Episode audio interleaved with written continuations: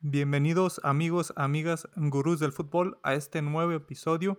En esta ocasión un debate un poco más extendido con dos gurús, Andrés y David.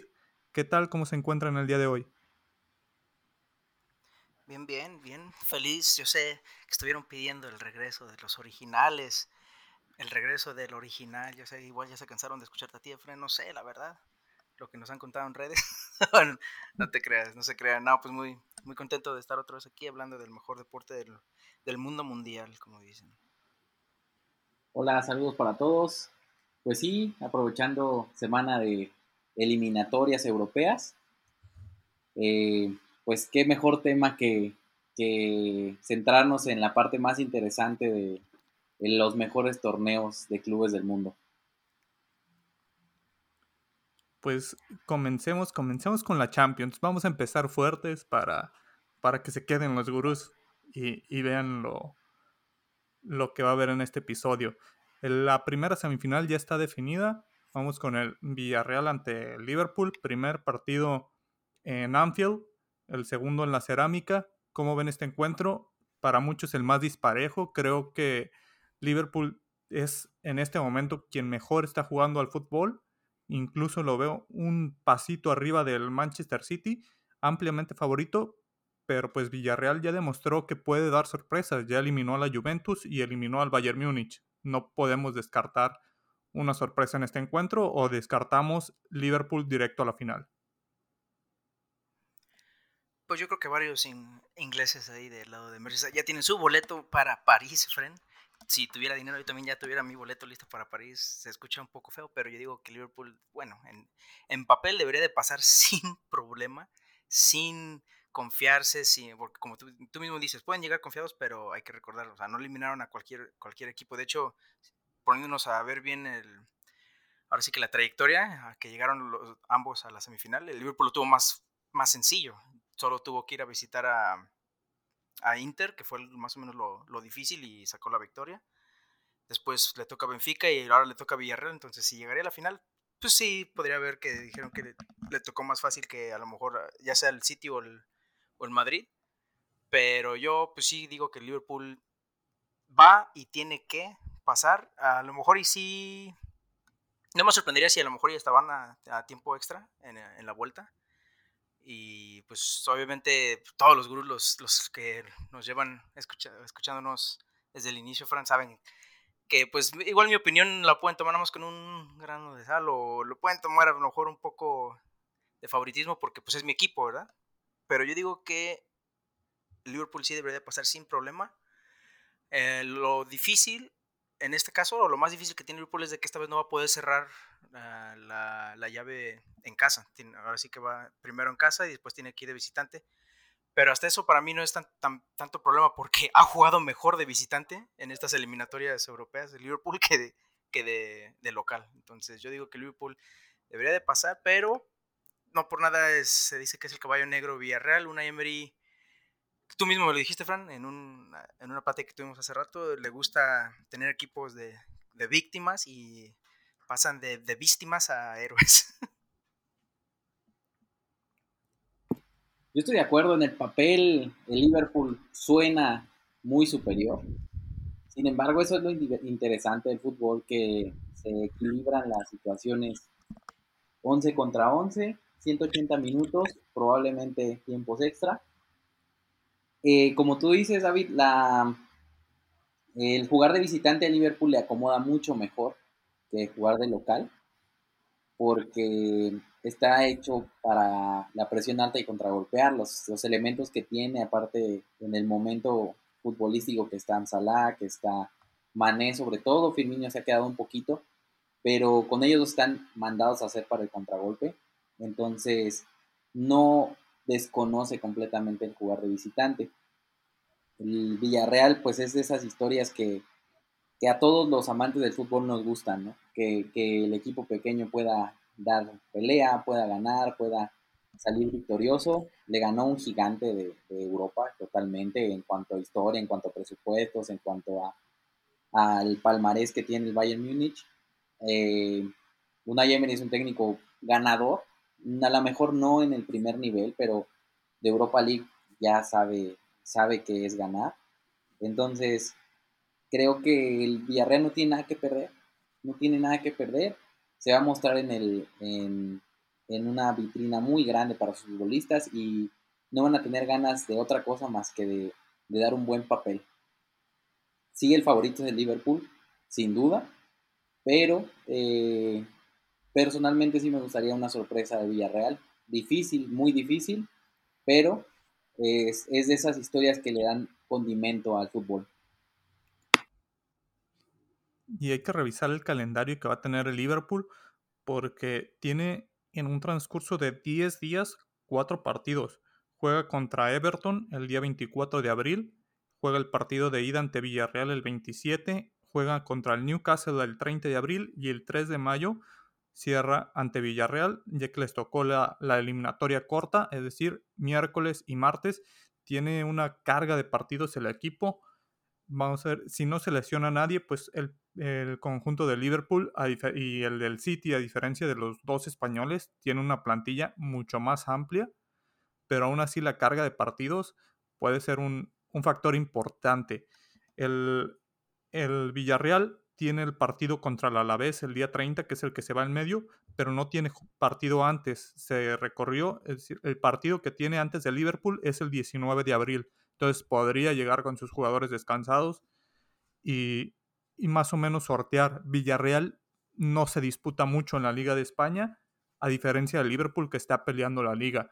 Eso favorece o perjudica a los ingleses, en este caso ambos, el City y el Liverpool que se están disputando la liga al, muy parejos, eso les va a favorecer para Champions a subirlos a ese nivel o los va a perjudicar a un nivel que van a llegar cansados. Ay, pues mira, fíjate que hablando de los ingleses, digo que si a mínimo yo digo que al Liverpool le perjudica más porque tú mismo lo has dicho, el calendario, es más, solo esta semana, solo esta semana, estamos grabando ahorita que día jueves, pasado mañana se enfrenta al City para la semifinal de la FA Cup y luego no me acuerdo si es lunes, martes, el martes me parece, se enfrenta al Manchester United por la liga, por un partido pendiente, me, eh, creo, no sé si es pendiente o es de la temporada o es de calendario normal. Entonces en una semana tiene que enfrentarse a los dos rivales más pesados en, papel, en papel de en historia. Manchester eh, para la, el boleto a la final de la FA Cup, como dice, están peleando, de hecho están peleando, van por cuatro títulos Liverpool, que hasta Klopp ha dicho, ni, ni sueñen, es, es imposible, no, no, por el calendario y, lo difícil que son los rivales, no, no creo que podemos ganar los cuatro. Él mismo lo ha dicho, no sé si es igual como para bajar expectativas. En fin, el City el sábado y después el Manchester United. Y todavía en calendario le falta de fuertes, le falta jugar contra Tottenham a Liverpool. No me acuerdo qué fecha, pero el simple hecho de que en, menos de que cinco días o en cinco días va a enfrentarse a los dos, a los dos equipos de, de Manchester, pues ya con eso para mí lo tiene más difícil. El City para mí lo tiene más sencillo. El, único problema que puede tener el City es de que si se le lesiona alguien crucial, como Kevin De Bruyne, o a lo mejor Sterling, o hasta Ederson. Porque según yo, o mínimo en mi punto de vista, City no tiene una banca para poder pelear varios para poder pelear varios torneos. O sea, sí tiene, a comparación de a lo mejor otros equipos, por ejemplo, un equipo de de media tabla para abajo, pero para la competencia en la que está jugando, si se le, si se le lesiona un De Bruyne, un Ederson, está un uh, Sterling, que para mí la, los dos cruciales, si se le llegan a lesionar, sería Kevin De Bruyne y Phil Foden, que son sus, ahora sí que sus mejores jugadores. Ahí sí va a tener problema el, City, pero para mí el, el Liverpool le va a perjudicar más que ayudar de estar a un nivel tan alto de competencia entonces, a ver, qué pasa, como tú mismo dijiste, el, Villarreal no creo, o sea, ellos ahorita obviamente no tienen la mente de ganar la liga, no, no sé, no recuerdo muy bien en la tabla en qué posición están, no sé si están en séptimo o algo están, así. están en séptimo lugar y están a ocho puntos de la Real Sociedad para Conference League. Entonces, Villarreal en la liga ya quedó en la mitad, en esa mitad en la que prácticamente hay un limbo entre no puedo pelear para arriba, pero pues ya me salvé, ya no pasa nada, entonces, Villarreal se va a todo por Champions. Entonces, básicamente tiene que ganar la Champions para entrar a Champions. O no, no sé si el ganador tiene entrado ya automáticamente. Yo no sé si sigue así o no. Bueno, el chiste es de que yo digo que para, mínimo para Liverpool, a comparación de City, porque ni el Madrid, el Madrid ya tiene la liga definida, ya no tiene que pelear la Copa del Rey y le queda nada más literal su torneo, el torneo del que, del que es dueño. Entonces, para mí el, Liverpool y su calendario es el que le perjudica más que, que ayudarlo. Sí, el desgaste que puede, potencial que puede llegar a tener Liverpool y Manchester City al estar disputándose el, el campeonato doméstico más la Champions League puede ser muy alto, no nada más a nivel físico, sino a nivel mental, ¿no? Eh, a pesar de que son, la verdad es que ambos sí son planteles amplios, pues los técnicos tienen muy bien planeada su rotación de 12, 13 jugadores máximo, ¿no? Que, que son los que van a resolver los problemas.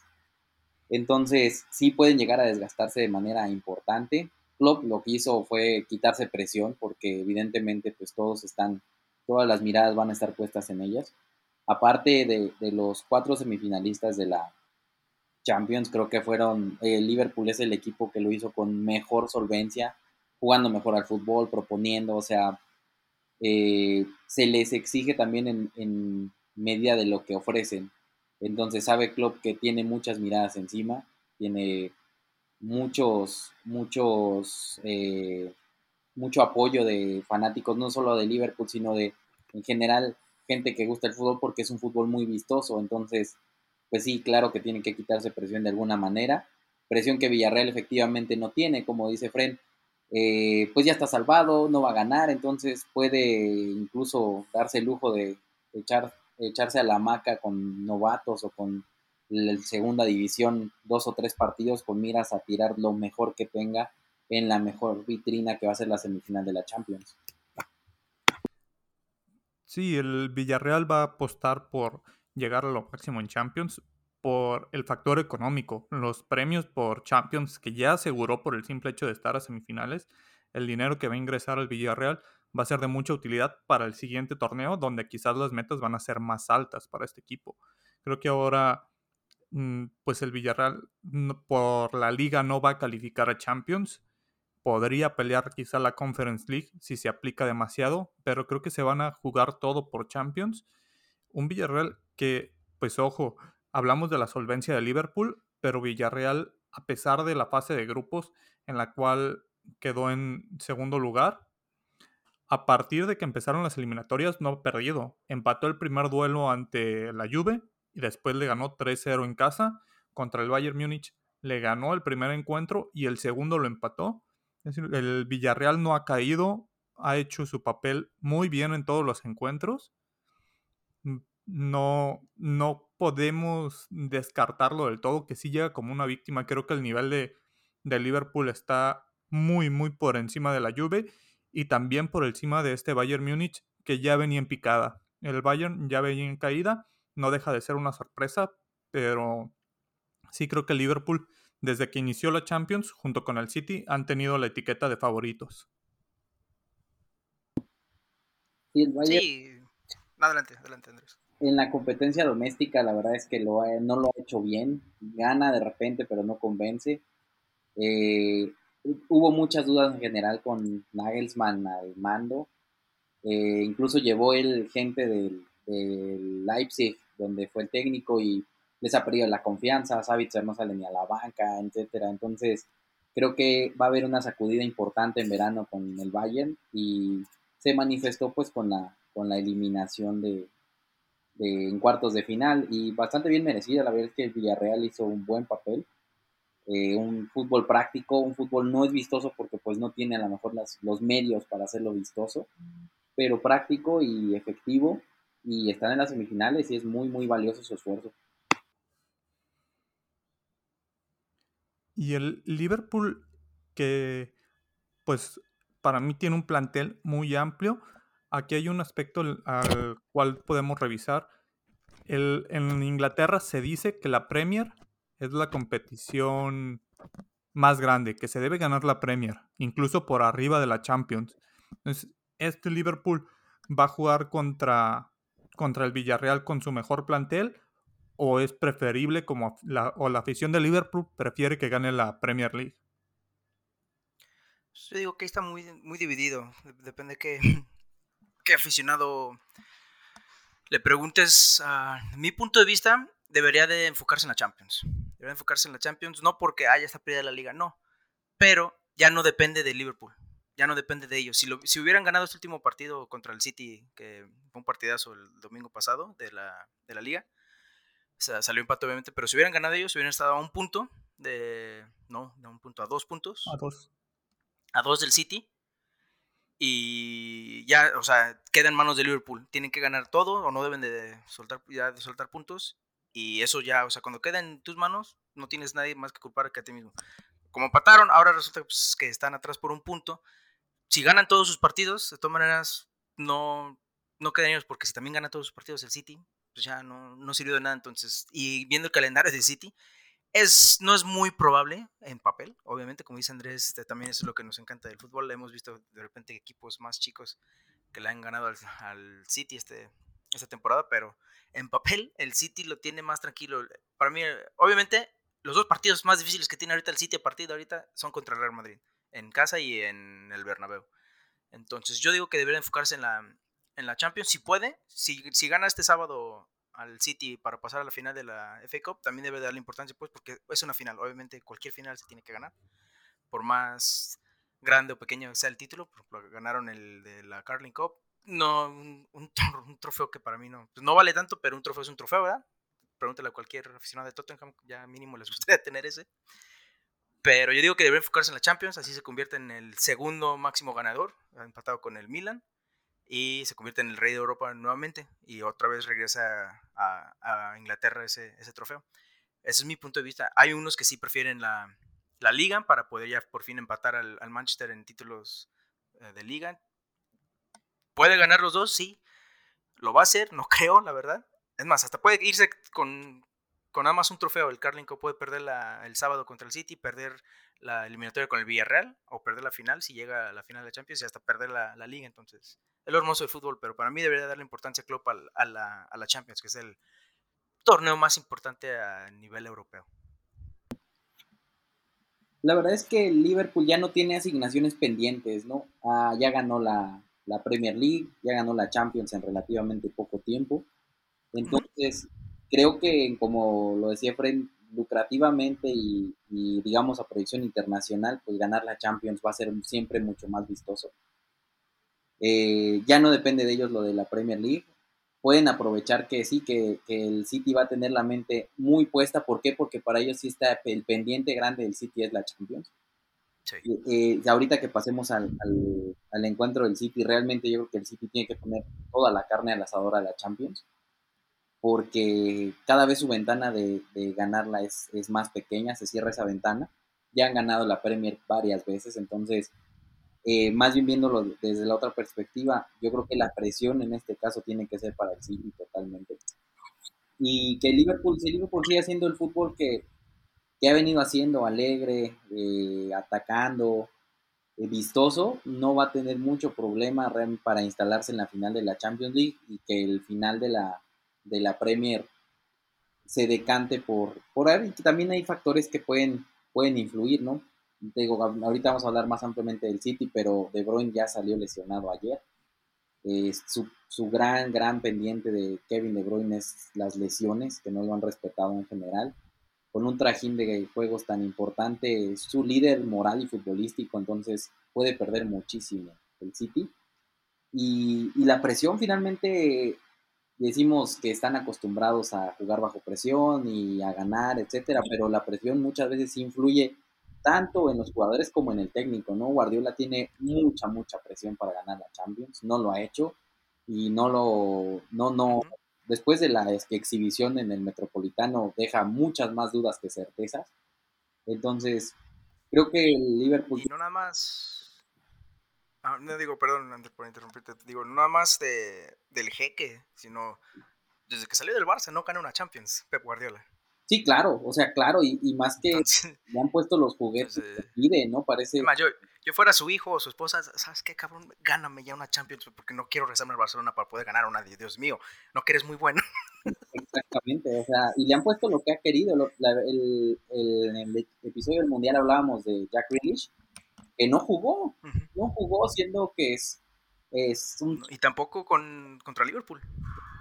Entonces... Entró correr los últimos 15, 10 minutos. Tiene los, los juguetes que pide Guardiola y finalmente no los hace acabar de funcionar, a diferencia de Klopp, que si bien también le ha traído lo que ha pedido, los hace realmente jugar de una manera muy, muy vistosa.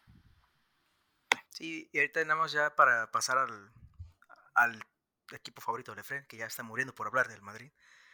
Fíjate, ese es un dato curioso lo que dijiste, Andrés. Sí, cierto. O sea, Liverpool no tiene ya ahorita ningún pendiente, pero a lo mejor alguien, el, no sé, el, mamón, el, el, aficionado que dice, no, yo quiero todo completo, le podría decir, cierta parte de la afición podría, no creo que lo hagan, porque obviamente es más importante la Champions, pero pueden decir, ok, Club, ya nos ganaste la Carling, ya nos ganaste la Premier y ya nos ganaste la Champions. Lo único que te falta, papá, es la FA Cup que también ya llevamos unos años sin eso, entonces también nada más digo, o sea, qué dato curioso, a lo mejor si hay aficionados que dicen, enfócate en la FA Cup Club y mira, ganaste todo lo que has podido ganar con el Liverpool, mínimo al nivel doméstico.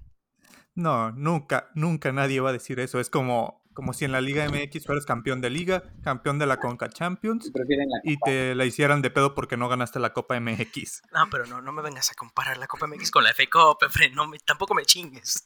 Sí, pero... pero nada, más digo, nada más digo, eso es un dato curioso, ¿no? No me he puesto a pensar en eso y pues, sí es cierto, o sea, en sí, doméstico, a nivel doméstico, a nivel de club, pues nada más le falta eso. Pero, obviamente nadie va a decir, ah, prefiero la FA Cup que la Champions. Obviamente. Mm, creo que en este momento el City daría la FA Cup, daría la Liga con ah, tal de ganar la pues, Champions. duda, claro, Sí, obviamente. Y, también a quien le vale 3 kilos de reta ya por varios años su Copa Nacional es el Real Madrid, que es también semifinalista. El Real Madrid creo que su kriptonita en la Copa del Rey. Ellos dicen, eh, chingadera que. Finalmente es una carga extra porque es presión mediática, porque finalmente esos equipos llegando a instancias importantes pues tienen que ganar eh, desgastan a sus jugadores, son viajes a ciudades pequeñas que aprietan su calendario, etcétera. O sea, sí, realmente sí, el Real Madrid en general lleva unos años tirando la Copa del Rey y no es algo que no se entienda. Yo sí lo entiendo porque finalmente están enfocados en un, torneo mayor y hay equipos para los que la máxima gloria es aspirar a esas copas domésticas y no está mal. Por eso, eh, pues hay equipos de todos niveles. Y sí, pues el Real Madrid nadie le va a reclamar la Copa del Rey si ganan la Champions sin ningún problema. Y por el tipo de plantilla que tiene el Real Madrid, que, que la mayoría o su columna siempre ha sido de muy alta edad. Creo que con los fichajes que se han hecho se ha tratado de rejuvenecer, sobre todo la defensa. Creo que fue donde bajó la edad promedio, pero el medio campo del Madrid, pues sus titulares, Luka Modric, Tony Cross no aguantan esa clase de, temporadas en las que se juegan tres torneos. Entonces, en el Real Madrid, de manera muy sutil, ha desechado la Copa del Rey ya en varias ocasiones. Y mientras se entregue otro título, pues la afición no, no puede recriminar esa parte. Pues si ganas las tres Champions seguidas, no importa si juegas la Copa del Rey con, con el Castilla o, o ganando la liga la Copa del Rey pasa a segundo término en, España. En esta ocasión, pues el Madrid creo que tiene la liga muy de la mano, ya con pie y medio sobre, sobre ese título. Sí, está asegurada. ¿Qué pasaría si nada más, se, nada más se queda con la liga? Es la pregunta. Pues la tiene difícil en esa otra semifinal, que, que sería Real Madrid ante Manchester City. Primero se juega en Manchester, se cierra en el Santiago Bernabéu el Madrid que viene de eliminar al Chelsea en un partido de ida en el glorioso de Karim Benzema, el Real Madrid luce muy bien y en el de vuelta todo lo contrario, de hecho por momentos, por un gran lapso del partido se veía un Madrid que podía ser eliminado sin ningún tipo de problema, el Chelsea le pasó por encima por la gran mayoría del partido. No, es que, es que ya, ya estaba eliminado, ya estaba eliminado. Ancelotti lo sabía, Benzema lo sabía, todos lo sabían. El único que dijo, no, ni madres, aquí no, no, ni madres, es Luquita Modric. Luca Modric de repente saca magia de sus pinches tachones, de donde dice, no, no, no, todavía no, todavía no, porque todos, además todo el Bernabéu está callado, todo el Bernabéu, no me sorprendería si hubo unos que ya se estaban yendo del estadio. Todos sabíamos, hasta, es más, hasta Fran lo está admitiendo, todos sabemos que ya estaba eliminado el Real Madrid, pero salió magia futbolística de esas que nos encanta ver y los mantuvo, los mantuvo y ahí es donde el Chelsea de plano dijo, ah, cabrón, ah, cabrón, ¿qué hago? ¿Ahora qué hago? Sí, eh, mira, yo tengo una opinión impopular, ya habíamos platicado en alguna ocasión. A mí es un bastante gris de la Champions, no muy vistoso, un fútbol bastante pragmático, efectivo. ¿Madrid? Pues la verdad es que la, la, final contra el Manchester City fue de las más malitas de los últimos. Ah, el Chelsea. Estás hablando del Madrid. Sí, sí, no, Chelsea. La otra parte de, de, la, de la ecuación. Y en su casa se vieron ampliamente superados. El Madrid yo creo que eh, Carlo Ancelotti tuvo que modificar ligeramente su manera de jugar porque las dos visitas que ha tenido, que han sido que, si el Madrid llega a la final ha tenido el, camino más difícil de todos, de todos los, los, equipos, el camino más difícil ha sido del Madrid sin problema. Eh, juega completamente atrás, ¿no? Completamente al contragolpe y que Dios diga. Que, puedan eh, mantener el cero atrás y que Dios diga lo ha logrado, le han salido las dos, las dos visitas le han salido, les han salido bien los resultados, pero los juegos de local de repente ha tenido momentos de duda, que es normal porque es un equipo que, como había platicado Fred, no es, no está lleno de, estrellas en estos momentos. Eh, si bien Benzema está en un muy buen momento, Modric también, pues no tienen las estrellas que llega a tener pues realmente, o, la, cantidad de jugadores que llega a tener el City, ¿no? Que tiene, que sea el lujo de dejar a Jack Grealish en la banca, que de repente juega Gabriel Jesús, que de repente no juega, de repente juega Phil Foden, a veces entra de, de, suplente. Entonces, creo que el Madrid ha tratado de ajustar conforme se le presentan los juegos. Ha dado muy buenos juegos de visita, pero sí ha dado juegos dubitativos de local. Si Chelsea se hubiera acordado que, tiene potencial ofensivo en la ida, hubieran eh, dejado la eliminatoria mucho más cerrada, obligando al Madrid a, proponer mucho más en su casa, lo cual no le sale tan bien. Realmente a Carlo Ancelotti le sale mucho mejor el esperar y contragolpear.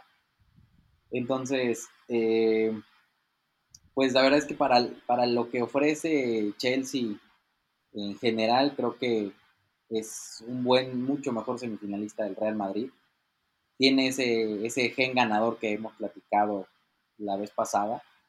Es un equipo que sabe definir finalmente en los momentos difíciles hay que saber crecerse y sacar adelante los partidos y eso indudablemente lo tiene el Real Madrid, lo ha tenido siempre.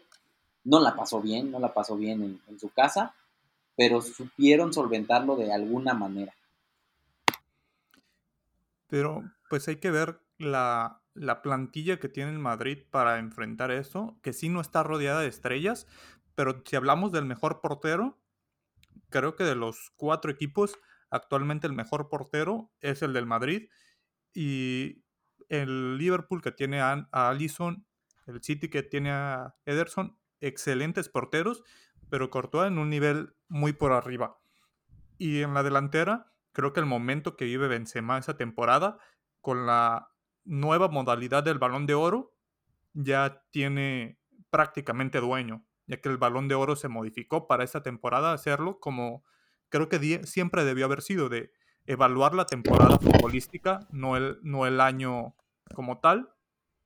Benzema siendo el mejor atacante y en la media, a pesar de la edad, Lukita Modric es quizá el mejor jugador en cuanto a talento, creatividad en estos semifinales de la Champions.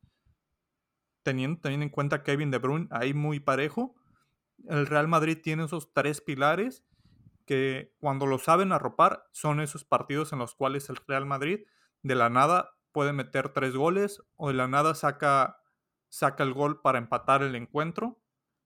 Creo que esos son los tres pilares fuertes del Madrid. Que Courtois en momentos clave te mantiene vivo.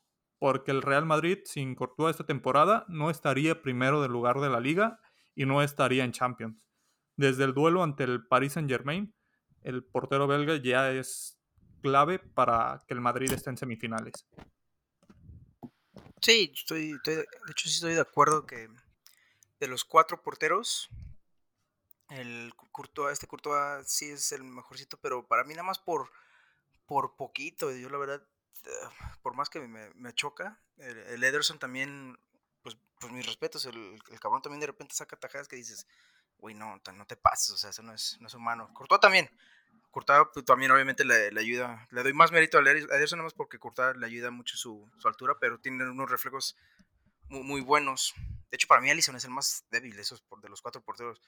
Porque para mí Allison y Courtois son, son a la inversa. Se me hace que Courtois luce mucho porque el Madrid tiene una, perdón, pero el Madrid tiene una defensa que no merece tener, no merece tener ese equipo esa defensa.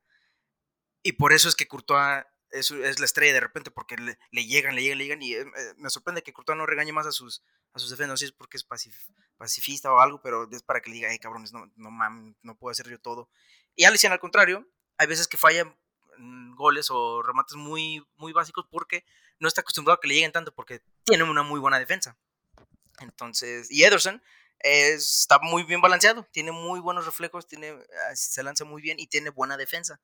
A lo mejor no, para, bueno, para mí no mejor que la de Liverpool, pero la verdad sí tiene, como dice este o sea, tiene, tiene muchos juguetes con los que puede jugar Guardiola, que sorprende, sorprende de repente a veces que dices, güey, compraste este jugador literal nada más para calentar la banca, cada quien tiene el dinero, pero para mí va a, ser, va a ser más divertido y obviamente, o sea, en papel es más divertido, va a estar más entretenido el, City contra, contra el Real Madrid, porque esta vez el City sí le va a tocar una delantera un poquito más potente, sin faltarle respeto al Chelsea, como, como dijo Fren, eh, perdón, este Andrés, el Chelsea, muy buen equipo, es más, fue el, era el campeón de la Champions, hasta que ya lo eliminaron, pero, eh, si me pones la delantera del, el Chelsea contra la delantera del City, me, me, preocupa más la del City que la, de, que la del Chelsea. Mis respetos a, Timo Werner, eh, siempre he hablado mal de él y en este gol que le metió al, al Real Madrid dije, ah, respondió, respondió, pero un poco, un poco tarde, ya llevas, no creo que es su primer año, ¿cuántos años lleva? ¿Como dos? ¿Su tercera temporada o su segunda? Dos o tres.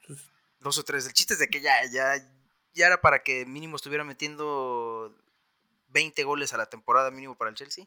Entonces, va a estar muy, muy, muy, muy padre. Pero como dices, si el Madrid tiene esos pilares que mencionó Efren en su primor, así de que no hay ninguna falla, sí la va a tener muy, muy, muy difícil. O si, si pensó Guardiola que era difícil el camión que puso Simeone en la cancha, va a estar más difícil cuando tengan este, a Luka Modric y a, para mí era más Luka Modric y Benzema, y bueno, sí, cierto, y este Courtois si esos tres están en su mejor juego, va a ser muy difícil hacerles un gol a, los madridistas. Pero cuidado con el City, cuidado con el City. E, es importante porque el partido contra Simeone, contra el Atlético de Madrid, el Atlético en los momentos finales del partido tuvo para empatar. Hubo varias jugadas que le falló la puntería al Atlético y son de esas jugadas que las ves y dices, pues esa Benzema no la falla. Esa Modric de, la cuelga de un ángulo. Eso dices tú. No hables por todos. Platicar un poco de, los partidos en general, de cómo llegaron. Eh, eh, la verdad es que el City pues jugó como equipo chico. Eh, en general creo que como platicaba un, poco antes, es el que menos convence. Entre el Real Madrid y el City son los que menos convencieron para pasar a, la, a, la, a las semifinales. El City teniendo los recursos que tiene, no, es, no se puede ir a encerrar, como lo hizo con un equipo que realmente no te ataca, con un equipo que realmente no ofende, que es el Atlético de Madrid. El Atlético de Madrid juega que no le metan gol y que porque Dios sea grande se encuentre en un tiro de esquina y que lo meta a alguno de sus defensas, que así ha jugado el Cholo por lo menos 6, 7 temporadas. Eh, con un Luis Ares fuera de ritmo, Joe Félix, de, de los más intermitentes que existe, y Grisman fuera de, su nivel habitual. Entonces, la verdad es que eh, la demostración del City en el Metropolitano deja mucho de qué hablar. Creo que pudieron haber accedido a la semifinal de una mucho mejor manera. Finalmente solamente le pudieron hacer un gol, un equipo que está catalogado como una máquina de hacer goles. Solamente pudieron hacer un gol y la verdad es que sí acabaron pidiendo la hora. Eh, otro del, Atlético de Madrid, Ángel Correa, que es también de lo más intermitente que existe, eh, tuvo tuvo un disparo franco y, este Rodrigo de Paul tuvo otro, ni hablar, no cayeron, porque yo creo que empatándole al City se desmoronaban anímicamente. Yo creo que empatando el Atlético de Madrid eh, fuera en tiempo extra o en penales se lo iba a llevar.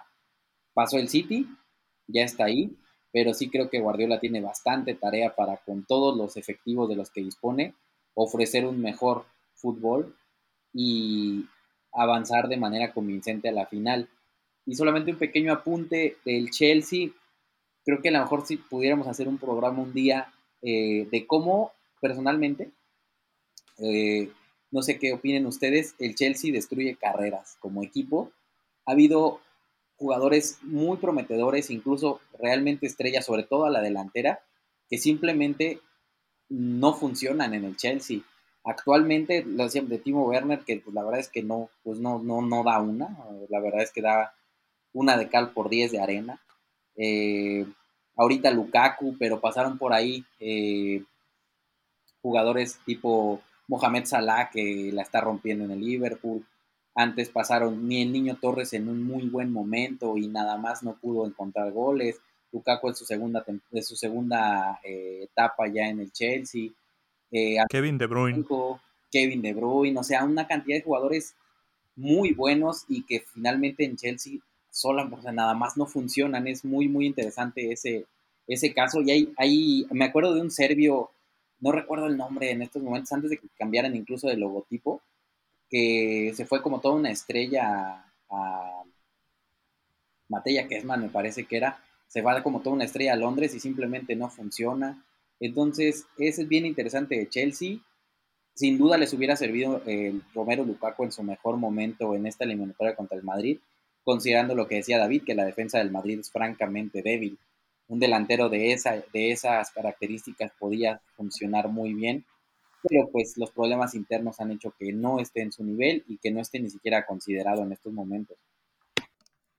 Para ese partido de, vuelta del Madrid no estuvo militado. Era la clave, que era, era quien le podía hacer competencia ahí a Lukaku en el físico y no estaba militado, era la oportunidad de oro.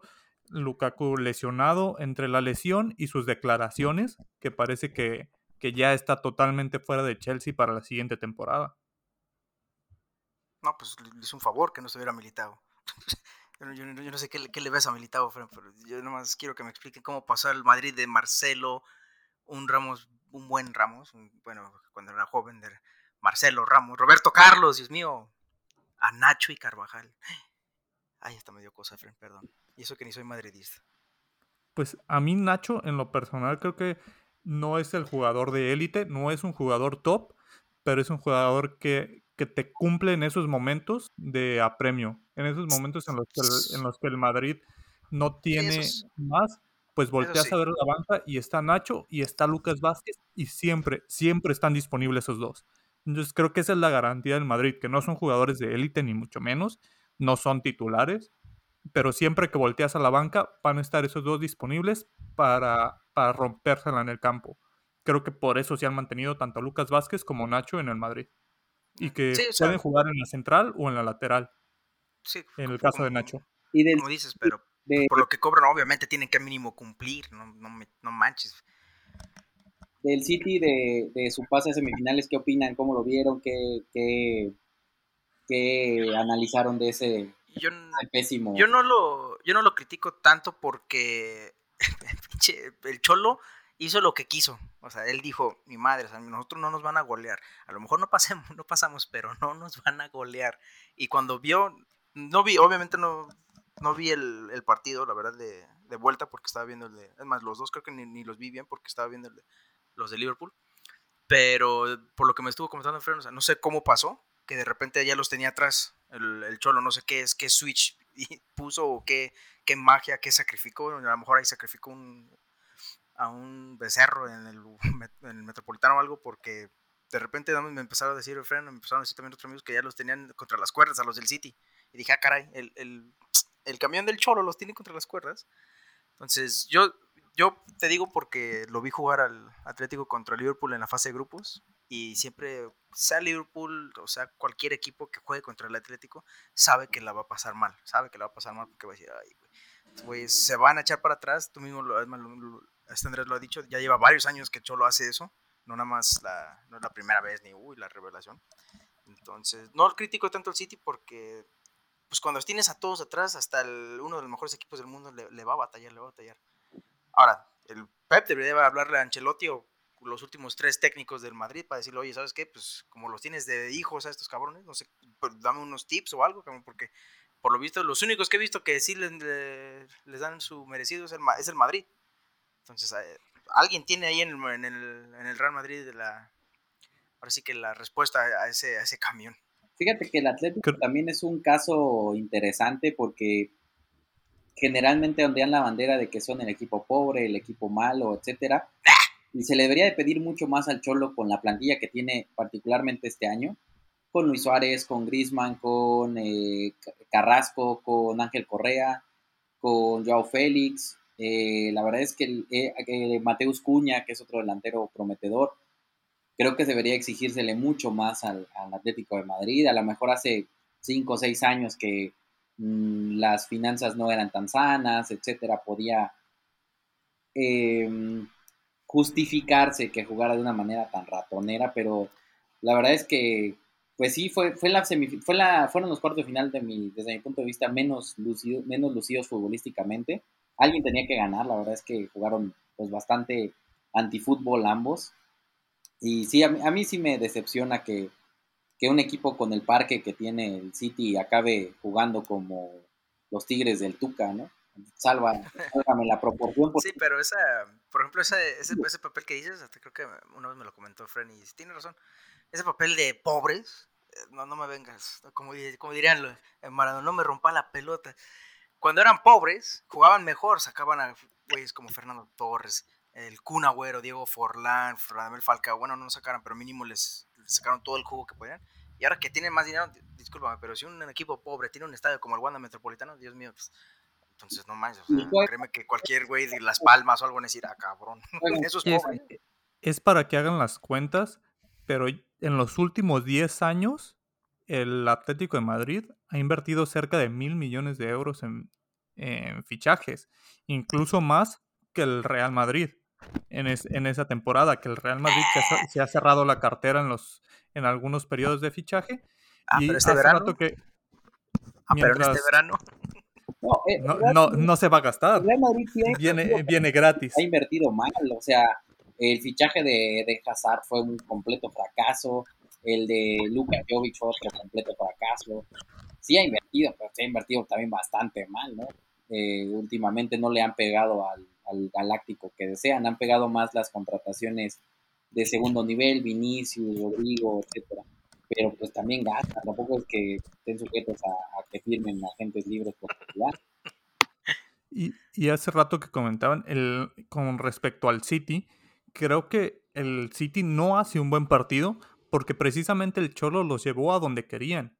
El, Pep Guardiola cayó en el partido que Cholo Simeone quería. El Cholo quería llegar vivo a los últimos 30 minutos del partido para de esa manera, con la presión de su estadio, que él en algún punto, todos vemos al Cholo cómo, cómo prende al estadio, cómo él se une con los aficionados prácticamente para alentar y para meter esa presión.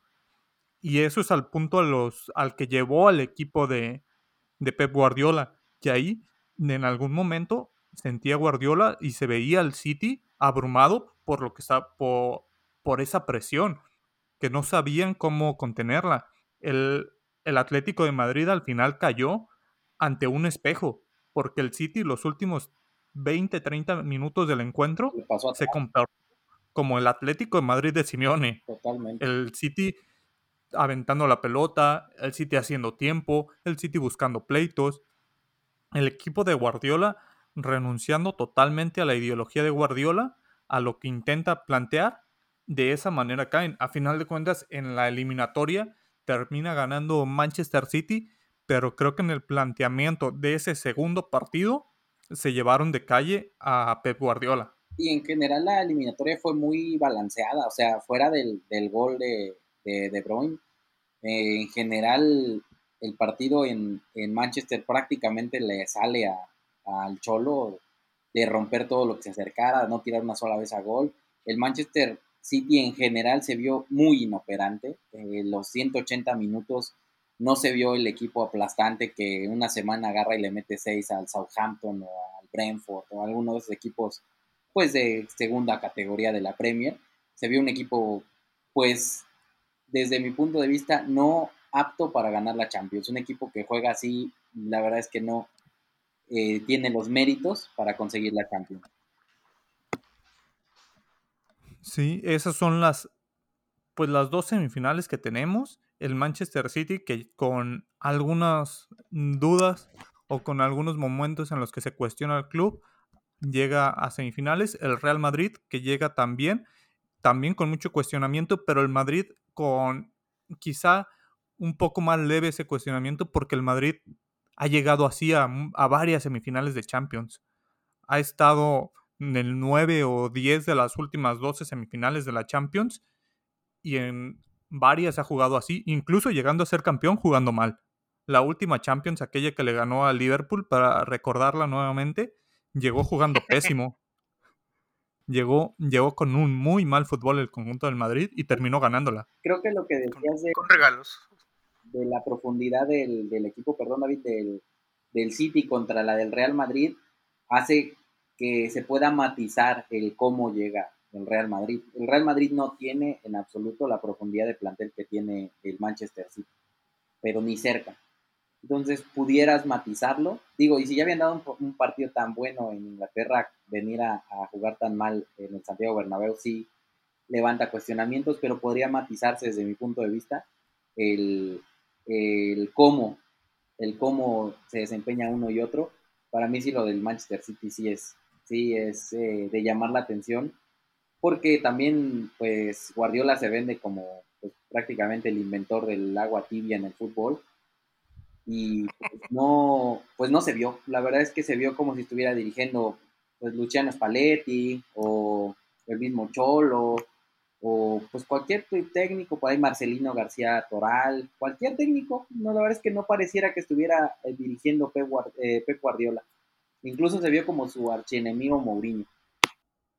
Sí, aquí creo que la, la, diferencia en esta eliminatoria es que si a el City se, se le llegara a lesionar eh, Sterling o Mares o incluso tuvieran un mal partido, el City tiene con quién reemplazarlos. Tiene a Grealish, tiene a Gabriel de Jesús en la banca. Si al Real Madrid llega a tener algún tipo de problema, ya sea lesión o simplemente no salió en su día Karim Benzema o Luka Modric, el Madrid la va a pasar mal. El Madrid sin estos dos, en la ofensiva se puede volver inoperante totalmente. Totalmente de acuerdo. Más yo que si fuera Pep, hablaría con unos jugadores de la, de la liga y ¿saben qué? El que me chinga Benzema, ahí les va unos cuantos libras. No, yo creo que también Madrid no va a arriesgar de más a su, a su columna vertebral, como dice Fren. No debería, ¿eh? Saben que, que la liga está prácticamente ganada. No tienen. Para mí es, sería del mismo nivel de, de, sensibilidad perder a Kevin De Bruyne que a Karim Benzema. Aparte de que son los líderes futbolísticos, son los líderes morales de, de los equipos. Y cualquiera de los dos que no esté sería una, una pérdida muy, muy, muy grande para cualquiera de los dos equipos. Más que cualquier otro, por funcionamiento, lo que sea, por lo que representan en, en el campo ambos jugadores, creo que son los más importantes para cada uno, cada uno de sus clubes. Y pues bueno, ya hablamos de, la, de las semifinales, ya dimos aquí como los encuentros. ¿Cuáles son sus favoritos para la final? ¿Qué, qué finales proponen? Yo ansio mucho y quiero una final, una final inglesa, la verdad.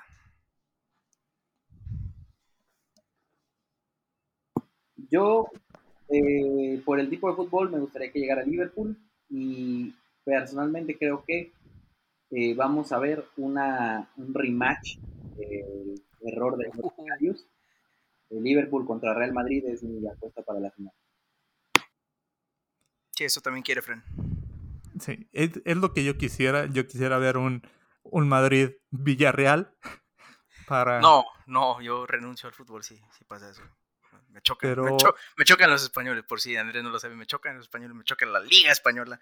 No, no, no podría. Es más, hoy, hoy fui Frankfurt desde la cuna, así tanto odio a los españoles. Pero creo que, creo que vamos a ver la final inglesa. Creo que llega el mejor y dudo mucho que, que Pep Guardiola tenga dos malos partidos con el Real Madrid, que a veces es lo que, lo que salva al Madrid, los malos encuentros de los, de los rivales. Dudo mucho que Pep los tenga y sí veo un Madrid con más altibajos que el City, entonces creo que va a ser un City-Liverpool la final, que sería una, una final muy buena. Recordemos aquel encuentro que tuvieron en fin de semana, que por momentos parecía que, que, que lo que veíamos después de esos partidos no era fútbol, porque lo que nos mostraron, sobre todo el primer, el primer tiempo en ese partido de Premier de Liverpool ante el Manchester City, fue bastante bueno. Si vamos a ver una final de, de la Champions a ese nivel, la afirmo en este momento.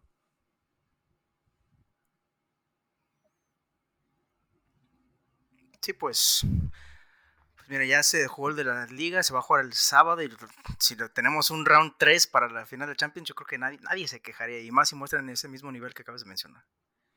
Vamos a, vamos a tener algo similar a lo que pasó en algún momento, pero sin la final de la Champions, con el Madrid y Barcelona que se enfrentaban, esa vez se enfrentaron en semifinales de Champions, se enfrentaron en final de la Copa del Rey, se enfrentaron para definir la liga, o sea, varios encuentros seguidos esa vez entre Madrid y Barcelona. En ese momento Pep y Mourinho, ahora en, Inglaterra, Liverpool y City con Pep, nuevamente involucrado, pero ahora Jürgen Klopp.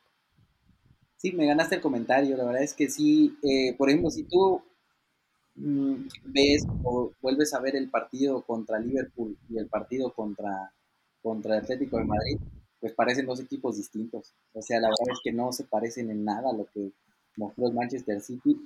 Va mucho en función de lo que ofreció el Cholo eso es de las cosas que juega y deja jugar.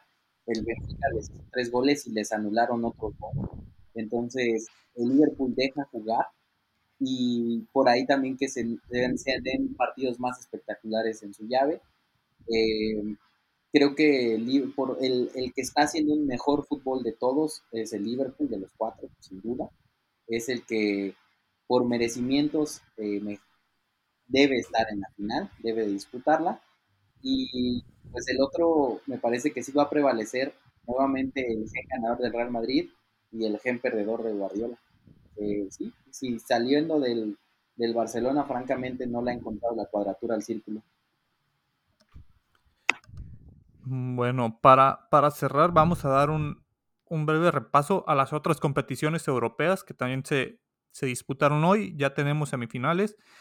Por un lado, West Ham ante Frankfurt y Leipzig ante Rangers en la Europa League. ¿Algún favorito de estos cuatro?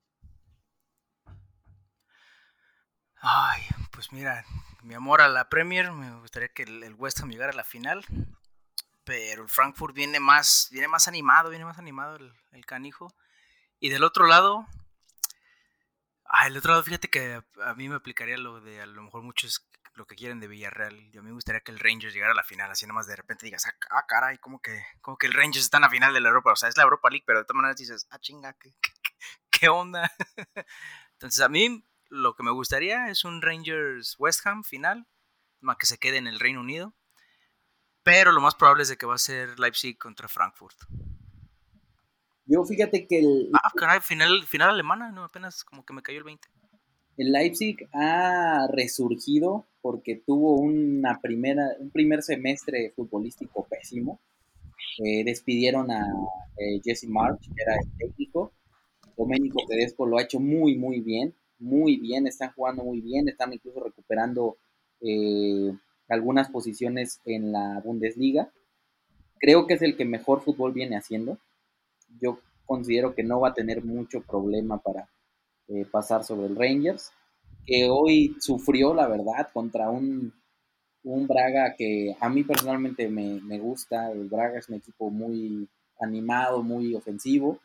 Eh, tuvo superioridad numérica todo un tiempo el, Rangers y tuvieron que ir a tiempo extra a finiquitar su pase a la serie.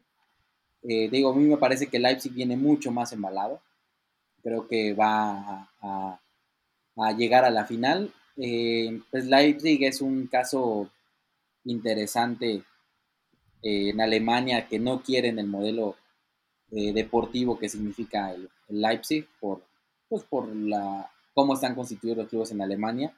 Sin embargo, ha tenido un, buen nivel, una buena tasa de éxito. Mucho. Que lo, lo culminaría llegando a la final y en la final se definiera ese, ese primer trofeo grande para, para el Leipzig. Sí, deja de eso, o sea, como dices, toda la trayectoria, apenas creo que cumplieron una década, son un par de años, de, de existir la franquicia y subieron toda la, la pirámide futbolística de, del país y ahora ya están a dos partidos de llegar a, la, a una final europea, entonces, pues sí, a lo mejor eh, no somos alemanes, no somos, a lo mejor no conozco la cultura ya, muchos a lo mejor pueden preguntar, ah, ¿por qué tanto odio? Pero pues, los pueden odiar, pero están respondiendo, están respondiendo y lo que más me gusta es de que lo han hecho con, con figuras, pero figuras que, ah, bueno, ahorita ya son figuras así, ah, por ejemplo, Savitzer, como dices, que se fue al Bayern porque lo tenía Nagelsmann, ah, estaba, no sé si todo está Pulsen ahí, pero con figuras de, no tan grandes a nivel futbolístico, a nivel mundial, pues, pues mis respetos a Leipzig.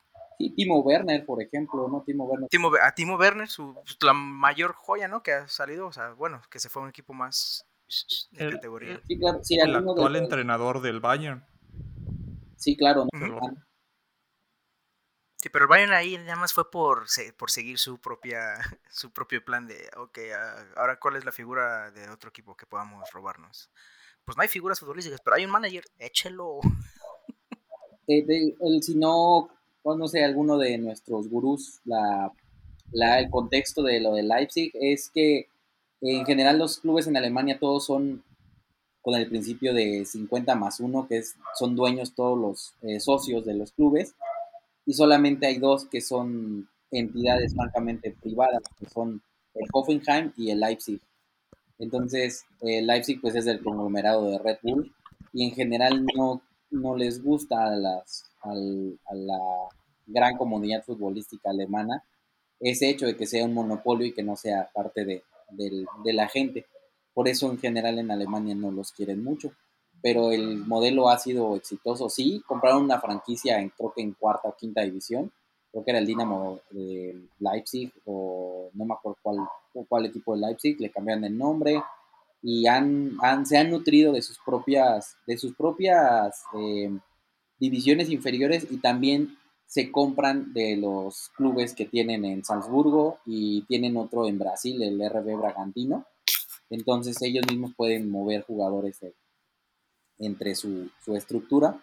Y sí, la verdad es que sí es eh, ha sido una situación exitosa y está jugando bien. Eh, está cerrando, creo que te digo, de los cuatro es el que mejor cierra. Y lo que habíamos venido viendo del West Ham, que ha eliminado a dos pesos pesados de, de, la Europa League, al multicampeón Sevilla, lo eliminó al final. Eh, que pues Sevilla, simplemente por ser la Europa League, era favorito. Y en esta ocasión eliminó a Lyon, que también es un equipo con cierto bagaje europeo. Entonces, creo que va a ser un buen duelo, pero el West Ham tiene un poco de, de ventaja para mí. Yo creo que West Ham Leipzig puede ser la final. Sí, yo coincido.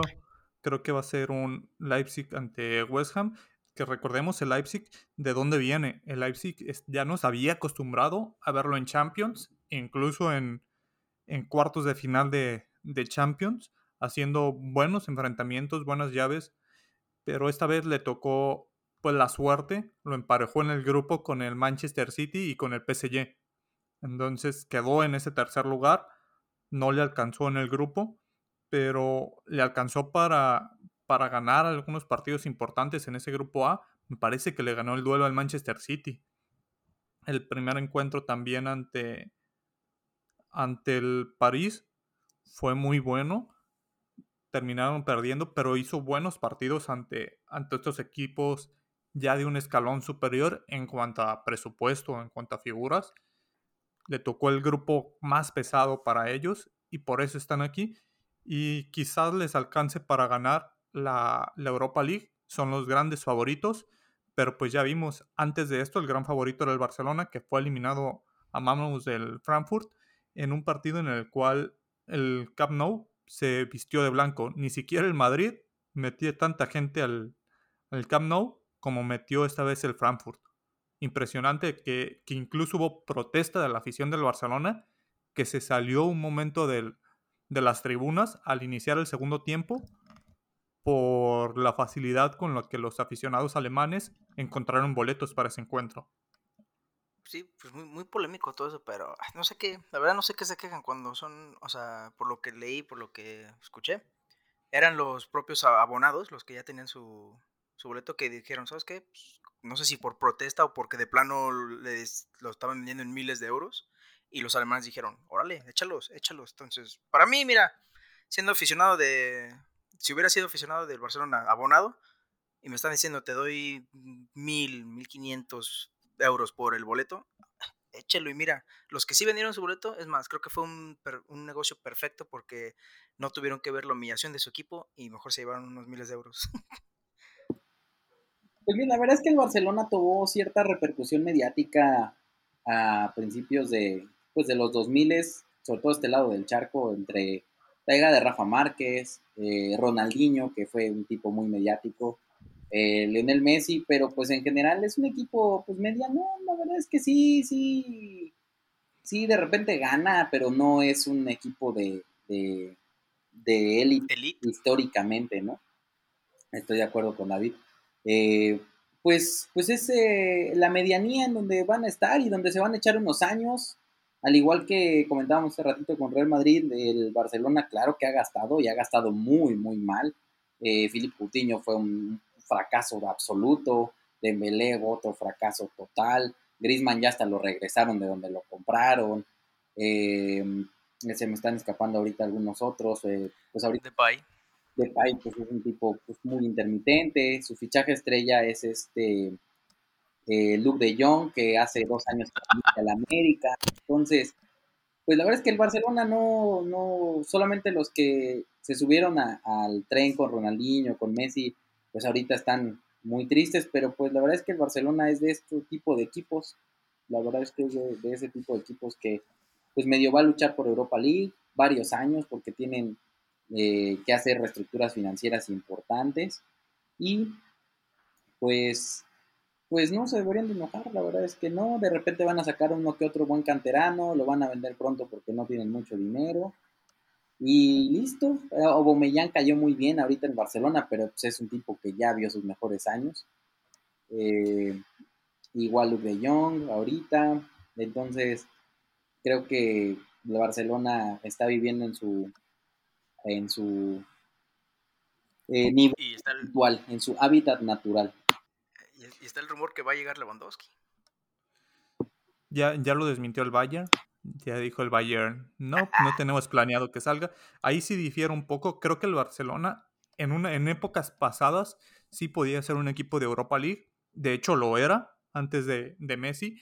Pero esa época dorada de, de Ronaldinho, de todo, de Rafa Márquez, Puyol, que se conectó muy bien con la, de, con la época de Messi, de Xavi y de Iniesta, que duró el, el Barcelona 13, 14 años con grandes ingresos, generando mucha afición, es lo que le va a permitir ser de esos equipos de Champions. No creo que sea un Barcelona que vaya a estar siendo protagonista de, semifinales, de finales de Champions en los siguientes años, pero sí creo que se va a volver un constante o que va a seguir siendo un constante en Champions porque es lo que de repente les hace falta a los equipos.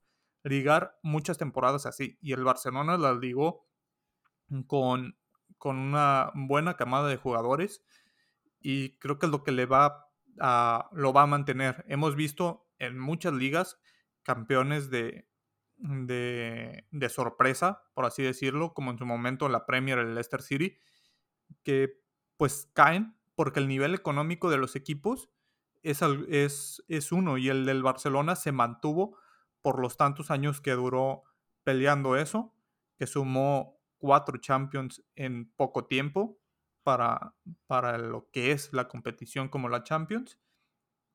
Entonces sí creo que, que el Barcelona se, se, va a meter nuevamente en Champions y va a estar ahí. No creo que sea un protagonista, pero pues ahora cae, le toca esa reestructura porque están desesperados, eso sí lo he visto, están desesperados en conseguir un nuevo Iniesta, en conseguir un nuevo Xavi, en conseguir un nuevo Messi y le ponen esa etiqueta a cualquier jugador y de repente ellos repiten tanto eso que se lo empiezan a creer. Hablan de Nico, hablan de Gaby, hablan de Pedri. Pedri para mí es el, el único en este caso que tiene mucha calidad.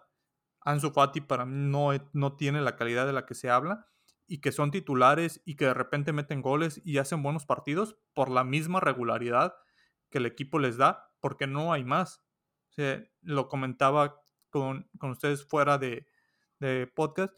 Si vemos a un Camavinga, si vemos a Foden en el Manchester City, Foden puede ser mil veces mejor que Ansu Fati, pero como no tiene el peso del City a los hombros, pues a lo mejor no va a tener esa, esa foco mediático que ya esta temporada la ha empezado a tener.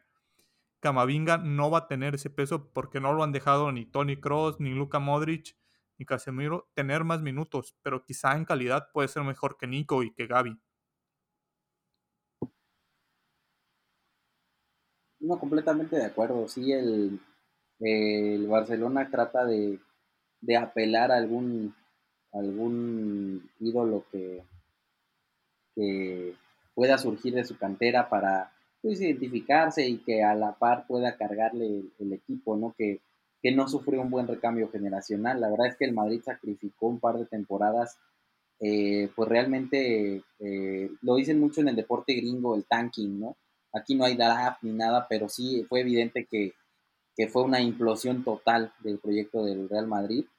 Eh, cuando se fue Cristiano, entonces se fue Cristiano y también se fue Sergio Ramos, y empezaron a nutrirse de nuevo talento, etcétera, y que eso el Barcelona trató de, de posponerlo demasiado, trató de posponerlo y posponerlo y posponerlo, y eh, pues les explotó en la cara cuando Messi les dio la espalda de manera bastante, bastante eh, dramática, desde mi punto de vista, demasiado, de manera hasta de mal gusto, pero bueno, eh, el Barcelona ahorita va a tener, tiene que hacer un recambio generacional forzado. Eh, pues está este danés que se me fue el nombre, el, delantero que estaba en el.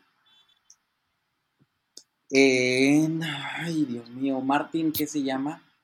El, Brightware. Martin, Martin Bradwhite, este cuate que pues, pues, es un es un cuate que no tuvo que haber llegado a Barcelona, ¿no? Que aparte se lo robaron a Leganés cuando Leganés estaba descendiendo, o sea, la verdad es que el Barcelona no lo ha hecho bien últimamente, ha sufrido gestiones eh, directivas malas, que para eso Florentino Pérez se pinta solo.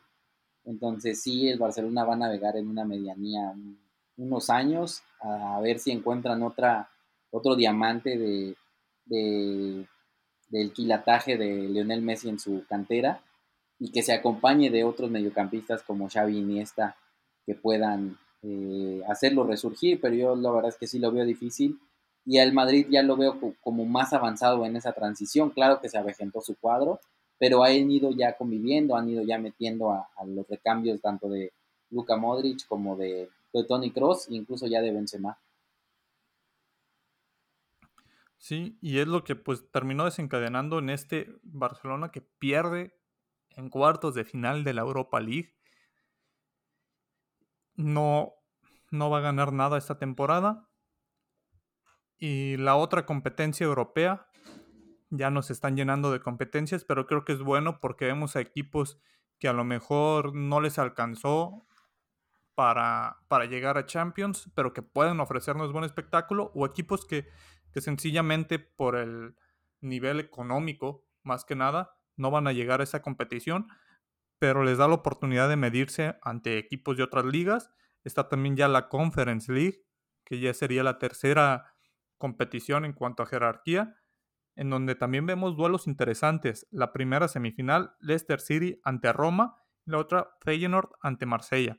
Equipos importantes cada uno en su país. Vemos a, a equipos, al equipo Leicester de Inglaterra, a la Roma de, de Italia, que por algún tiempo fue habitual en Champions, al Feyenoord de Holanda, un histórico de, de la era Divise, y al Olympique de Marsella, que incluso ha ganado la Champions. El único francés en ganar la Champions, de hecho.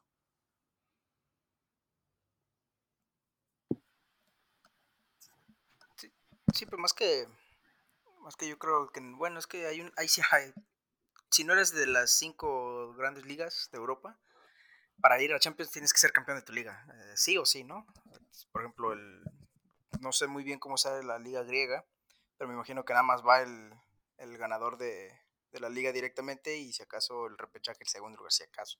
Pero hay unas en las que de plano tienes que ganar para entrar entonces esto de Conference League.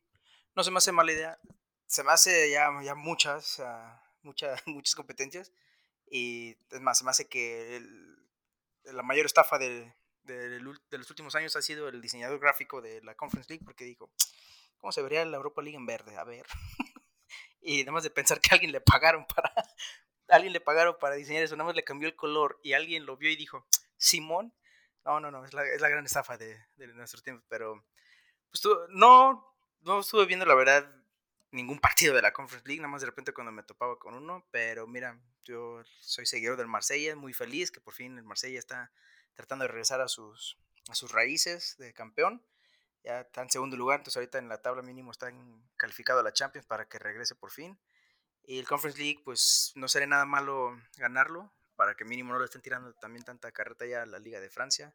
Pero la tiene muy, muy, muy difícil porque pues está, me, parece que está el Leicester, ¿no? Está el Leicester y también la Roma. Sí, para mí de ahí sale el campeón del Leicester City ante la, ante la Roma. Y me parece que la Conference League es una propuesta muy interesante cuando se ha puesto sobre la mesa el, incluir más equipos en Champions League. Cuando sabemos qué es lo que va a pasar. En Champions, comúnmente en semifinales, están los mismos de siempre. Cuando, si acaso, entra alguna sorpresa, creo que es mejor este tipo de competencias para que los equipos vayan tomando ritmo y en algún momento llegar a, a esa Champions, creo que es mejor esto, la Conference League, a una Champions de 48 o 64 equipos, como se han dicho en rumores. Yo lo que le veo de beneficio a esto es la parte que yo he defendido, lo de la democratización del fútbol, que también esos, esas ligas pequeñas pueden, eh, pues aspiran a ganar algo, ¿no? Algo a nivel, pues continental, eh, por ejemplo, toda la experiencia para los aficionados de poder ir a seguir a su equipo a otro país, tratando de disputar una, un trofeo, a lo mejor de menor relevancia, pero que finalmente todo lo que atraería para esos equipos eh, menores es, es, interesante. La situación es que pues otra vez tenemos infiltrados de las ligas importantes, ¿no? Uno de la Premier, eh, hay uno de la liga italiana, eh, la liga francesa que sí está en un escalón por abajo y la liga holandesa. Yo creo que personalmente si consideran hacer ese torneo como para brindarle oportunidad a más equipos, tendrían que limitar la cantidad de, competidores de otras ligas, ¿no? Eh, pues sí, la de la liga inglesa que ya aporta son casi cinco equipos, me parece, a la Champions y cuatro más a, o tres más a la Europa League, pues ya que no tengan acceso, pues para que haya otros países que puedan beneficiarse de, de este tipo de competencia. Finalmente, en las semifinales, equipos de, menor calibre, solamente vimos al noruego del Bodo y al PAOK de Grecia, que ya comentaba un poco David, eh, el Slavia Praga de la República Checa, pero los demás son realmente de ligas que sí están compitiendo en Champions. Entonces, el objetivo eh, se cumple, pero solo parcialmente desde mi punto de vista. No se le da acceso a esas ligas pequeñas a disputar el, trofeo finalmente. El trofeo se va a quedar nuevamente entre los chicos grandes. Pero, pero ¿no crees que es precisamente eso, el, tratar de poner algún equipo de, esta, de estas ligas, de estas categorías, para, para que tenga esa visibilidad? Quizá la Conference League no tendría la visibilidad que tiene ahorita si la Roma no estuviera ahí o si el PCB no estuviera ahí. Y el Bodo, que, que es un equipo del que muy pocos escuchaban o del que se hablaba prácticamente nada, pues tuvo ese partido contra la Roma y quizá algunos de este lado, pues vimos ese partido y, nos expusimos que, que si hubiéramos quizá el equipo del Bodo contra el Slavia, por ejemplo, quizás sería menos atractivo. Entonces, no sé, ahí está el dilema de, pues sí, y es más fácil de que en, en una buena temporada, ya sea del Bodo, ya sea del Basel, le ganen a un Leicester a que le peguen a Liverpool. Sí, claro, sí, sí, sí, lo entiendo totalmente. Finalmente esa también es otra parte, ¿no? De la parte de interés mediático, pues lo da mucho más un equipo como la Roma, que aparte de, su rico historial como club, pues tiene el, añadido de que está Mourinho en la banca, que es un tipo muy mediático, que va a dar de, de qué hablar constantemente. Eh, Leicester, pues que completando la historia de Cenicienta de, en la Premier League hace cuatro o cinco temporadas, pues se ganó reflectores internacionales, entonces ya hay gente que, estamos pendientes, que sabemos que existe, que sabemos que, están ahí. Y eh, pues el Marsella, como decía David, pues es un equipo realmente histórico, ¿no? Con una historia mucho más rica que, la del Paris Saint Germain, aunque los, los niños rata actualmente no se vaya a ofender, solamente siguen al París. Creo que, que, la liga francesa se instauró hace tres años que llegaron los árabes a, París a comprar al PSG. La verdad es que no, ¿no? Es un equipo muy rico el Marsella, el estadio es un estadio fantástico, muy apasionados. Entonces, eh, pues sí, también esos equipos se van a beneficiar de tomar esa relevancia internacional para tratar de escalar un poco ¿no? en sus ligas locales que con la llegada de, de los petrodólares árabes, pues la verdad es que es difícil competir para algunos equipos, para algunas ligas, ¿no? Se nota muy, muy amplia la brecha entre los equipos ricos y los demás. Sí, cada vez esta, esta competición que es más en lo económico que en lo futbolístico, se supone que la FIFA y la UEFA están trabajando para eliminar el fair play financiero de la manera que existe actualmente y buscar otra alternativa en la cual pues hacerlo un poco más, más medible. Se habla de que los clubes no van a poder gastar más del 70% de los ingresos del año anterior, pero pues sabemos que también se pueden inflar esos ingresos. El Manchester City en muchos, en muchos años ha sido investigado y al final de cuentas no es que se resuelva algo, sino que simplemente pasa mucho tiempo, la UEFA investiga, pero hay muchas apelaciones y apelaciones hasta que el supuesto delito del fair play pasa ya de tiempo. Ya algunas veces se ha declarado equipos culpables, pero por el tiempo ya no se puede castigar.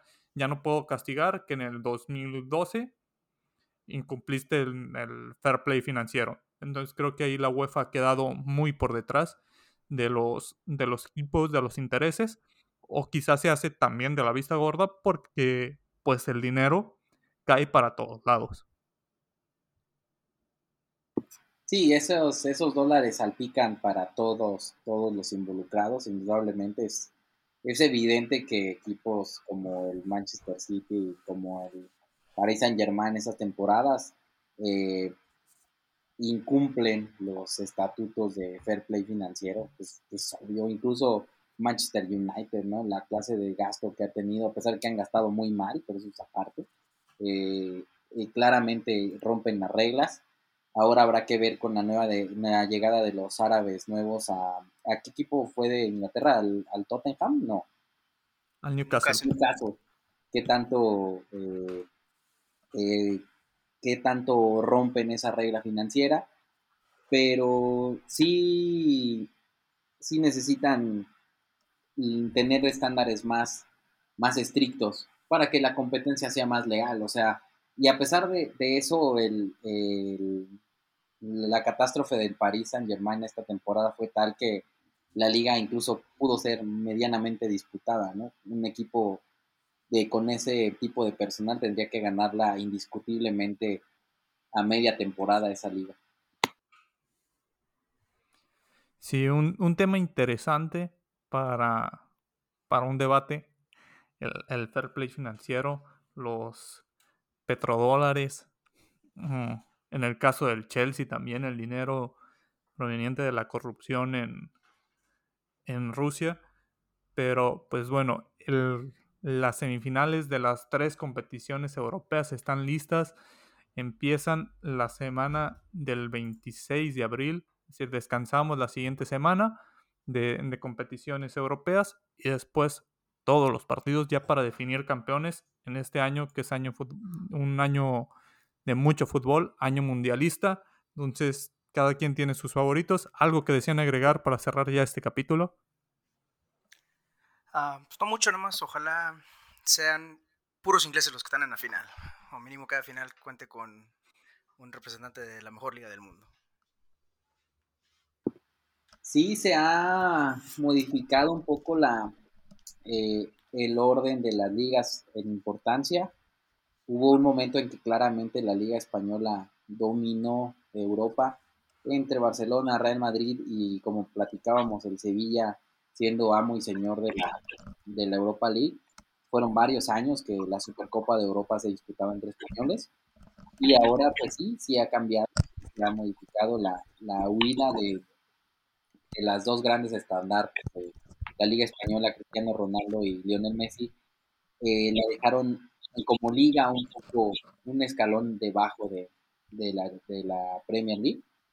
Y sí, es muy, muy probable que en las tres competencias europeas haya representación de la Premier League. Bueno, pues vamos a esperar a ver estos resultados. Vamos a, a tratar de tener también un debate previo a las finales de todos estos encuentros. Ya los estaremos informando, Bruce. Que tengan un excelente día. Muchas gracias por acompañarnos. Nos vemos.